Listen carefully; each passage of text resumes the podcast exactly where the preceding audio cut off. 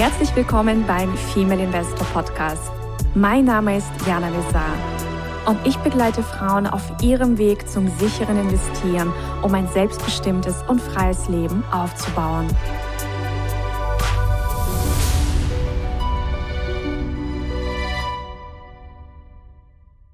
Hallo liebe Investorinnen und zukünftige Investorinnen.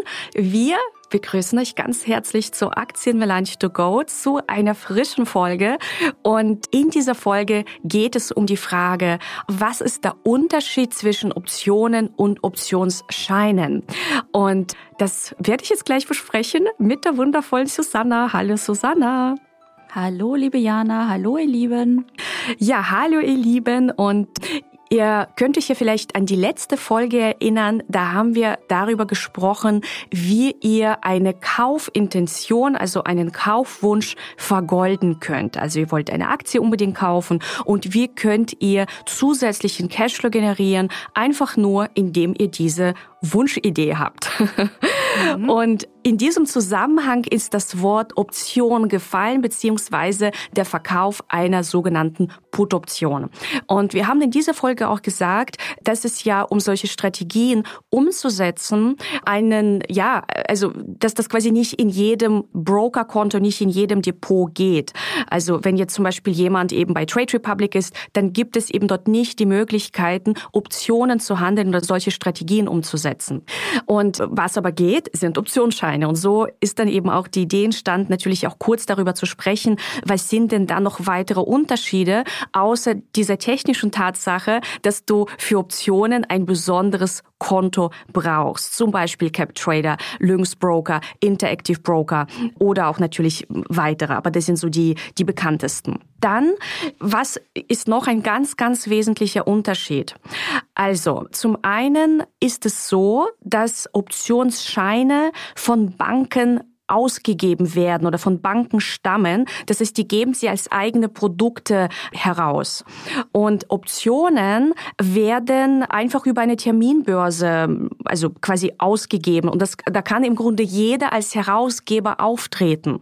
Das heißt, wenn ich jetzt zum Beispiel einen Kaufwunsch habe auf eine bestimmte Aktie, wir haben eben in der letzten Folge über SAP gesprochen, dann kann ich einfach hergehen und der Herausgeber einer Put-Option werden. Ja, also ich kann einfach hier sagen, gehen und sagen, so, ich gebe die jetzt heraus. Bei den Optionsscheinen ist es eben nicht möglich, dass ich hergehe und sage, ich bin der Herausgeber. Die Bank ist ein Herausgeber. Und es gibt verschiedene Banken, die Optionsscheine herausgeben. Und da gibt's jetzt eben auch eine Sache, die man noch beachten muss.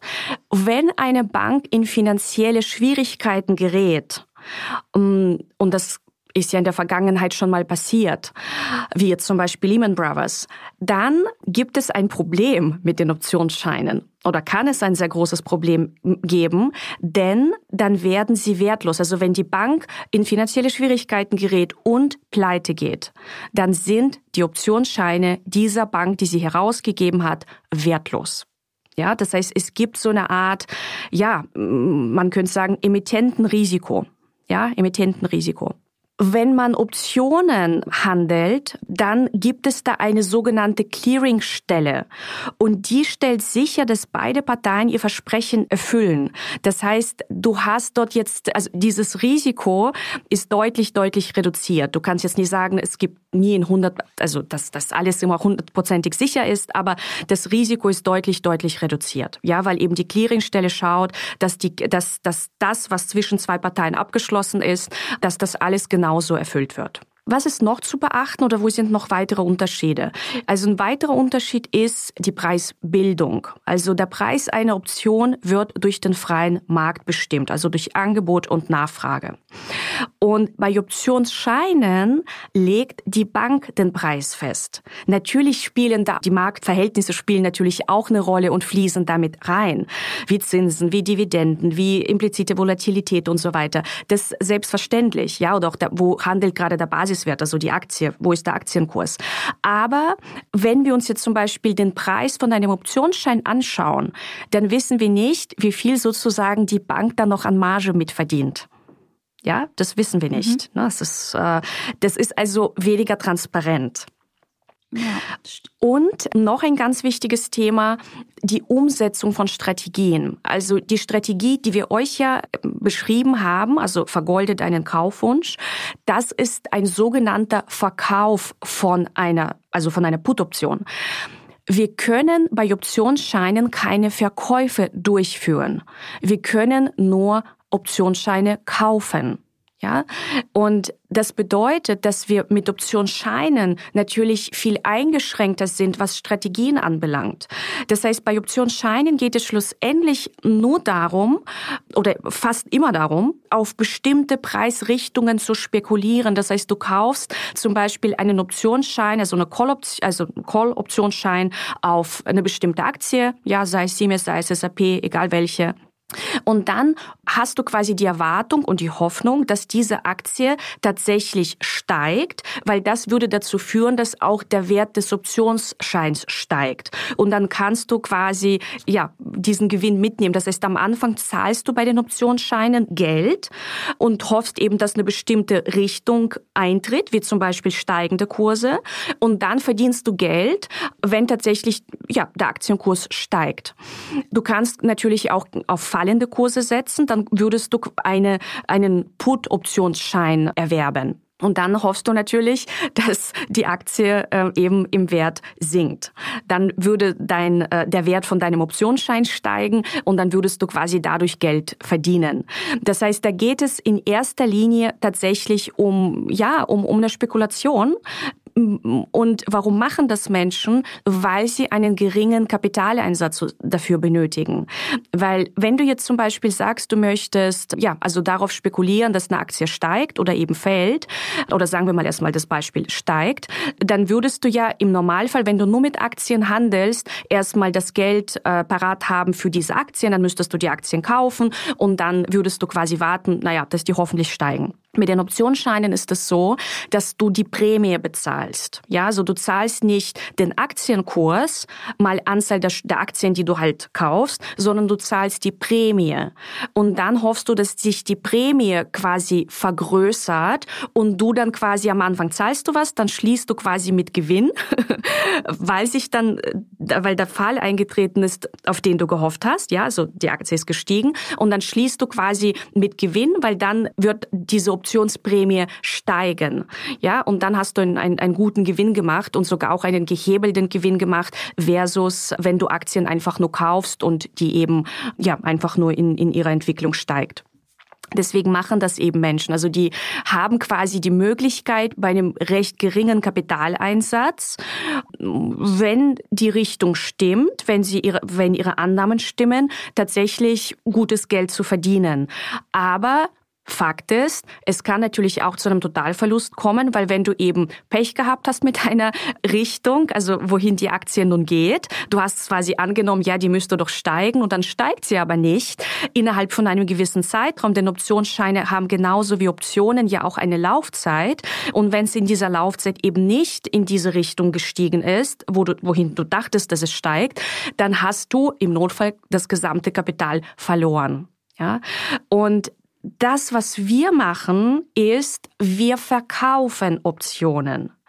So, das heißt, verkaufen bedeutet ja, du verdienst Geld. Ja, egal ob du jetzt Schuhe verkaufst oder Bücher verkaufst, ja, Computer verkaufst, Autos verkaufst. Bei, bei einem Verkauf fließt Geld.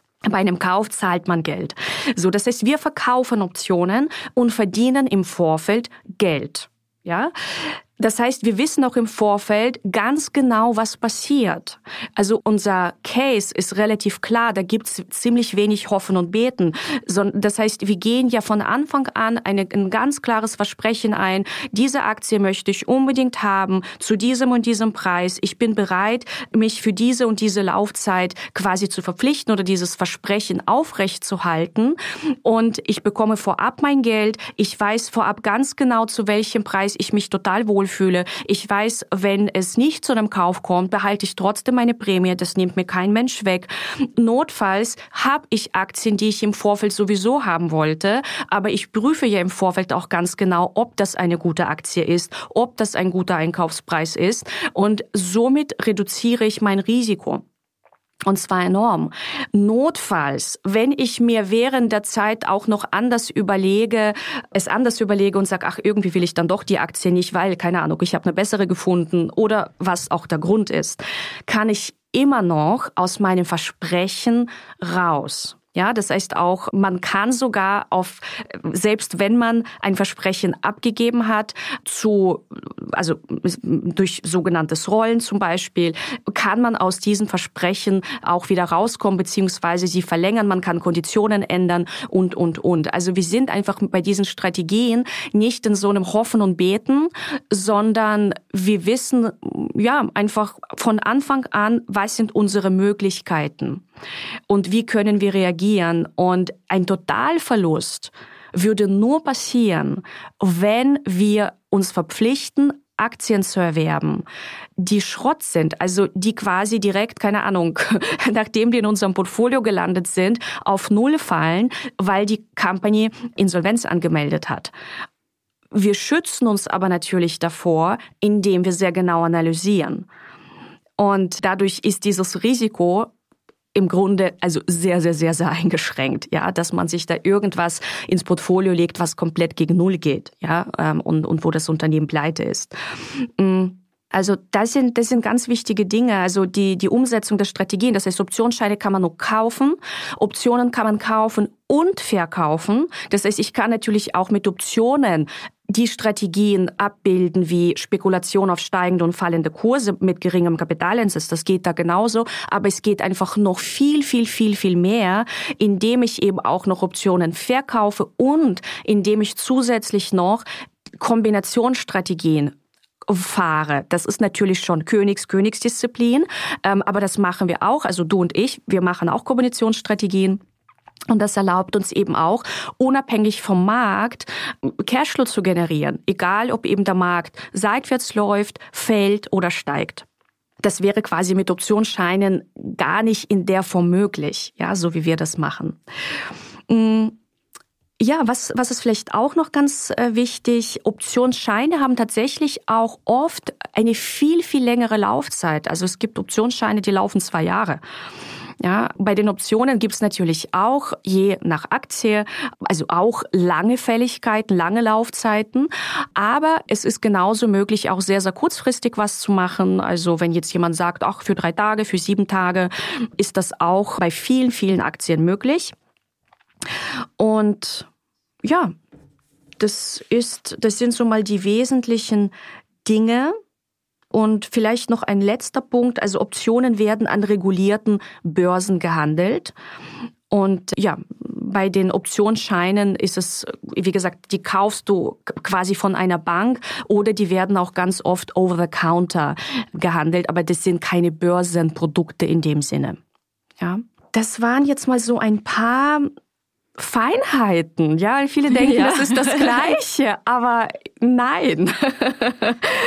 nein. Und äh, da, da muss man eben ganz genau schauen. Also wir erleben auch immer wieder, dass, ähm, also wenn jemand Optionsscheine zum Beispiel handelt und eine Lady erlernt das bei uns und sagt, ja, ich verkaufe Optionen, dass die dann sagen, ja, das geht doch gar nicht. Wo geht denn das? Mhm. Also die, die, die stellen das dann in Frage.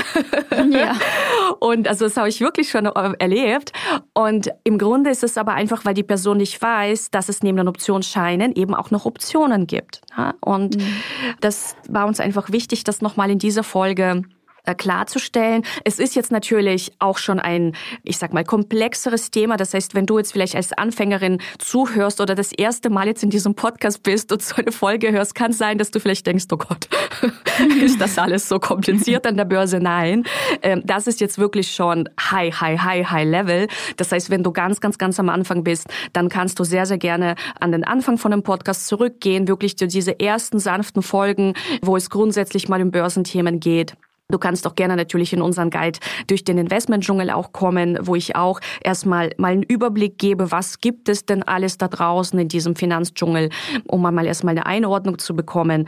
Also es ist kein Problem, wenn du vielleicht auch nicht ja alles in dieser Folge jetzt perfekt verstanden hast. Du kannst auch gerne uns nochmal per E-Mail Fragen stellen. Ähm, dann können wir vielleicht sogar nochmal eine Folge, Folge, Folge, ja, eine Folge, Folge dazu machen. Ja, genau. ja, weiß nicht, Susanne, hast du noch noch Anmerkungen dazu? Also ich verstehe auch, dass das total verwirrend ist. Ich meine, das eine heißt Optionen und das andere heißt Optionsscheine. Und irgendwie ist es ja teilweise vom Prinzip her gleich, aber dann auch wieder nicht. Also ich verstehe auch, dass das verwirrend ist und diese ganzen vielen Ausdrücke oder wenn man sich auch beim Broker anmeldet, das ist auch nicht so, also je nach Broker ist das halt auch nicht so einfach, weil die wollen dann noch dieses und jenes und welches Level und was möchtest du gern haben.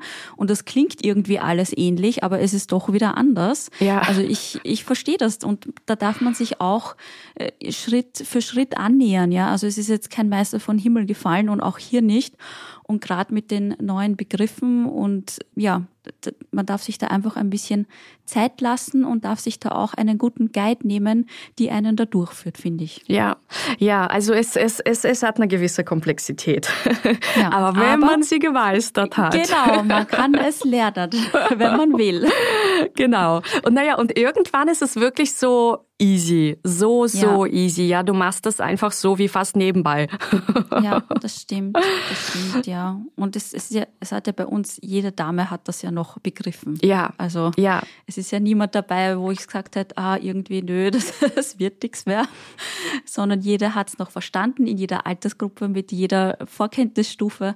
Also, ja, es geht auf jeden Fall. Es geht. Man, also es ist wirklich, manche verstehen das Konzept sehr, sehr schnell. Bei manchen kann es ein bisschen dauern, weil, also es auch wirklich erstmal so ist, wie man hat das ja noch nie gemacht und es ist ja. irgendwie auch so so ein Gefühl von echt, das geht, aber mhm. wie geht geht das wirklich? Echt mit ein paar Klicks ja. nur? Okay. ja, ja, das ist schon ja, es ist schon interessant. Ja, also wir hoffen, hier ein bisschen Licht ins Dunkel gebracht zu haben. Und wenn ihr sagt, nein, bitte, äh, ich habe noch die und die Frage, dann her, her damit. Dann beantworten wir sie auch sehr, sehr gern.